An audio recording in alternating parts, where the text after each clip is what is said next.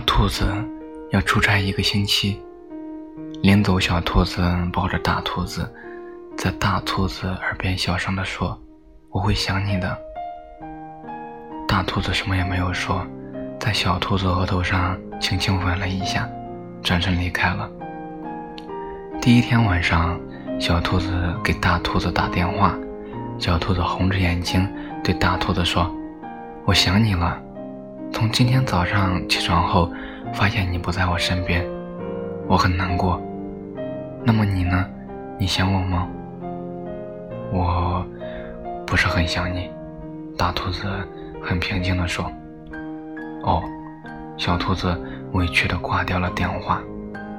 第二天晚上，小兔子给大兔子打电话，小兔子红着眼睛对大兔子说：“我想你了。”中午吃午餐的时候，发现你不在我身边，我很难过。那么你呢？你想我吗？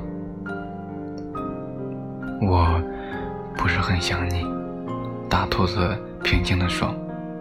哦，小兔子很委屈地挂掉了电话。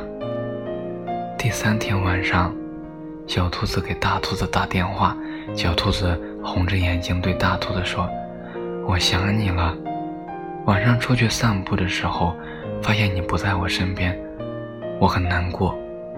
那么你呢？你想我吗？我不是很想你。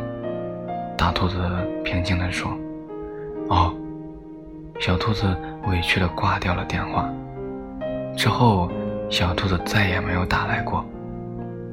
第五天，大兔子回来了。小兔子很平静地。看着大兔子说：“我不想你了。”大兔子抱过小兔子，趴在它的耳朵上。可是我很想你。每天我都努力告诉自己，不要想你，是怕自己像现在这样忍不住回来见你。以后我再也不想和你分开。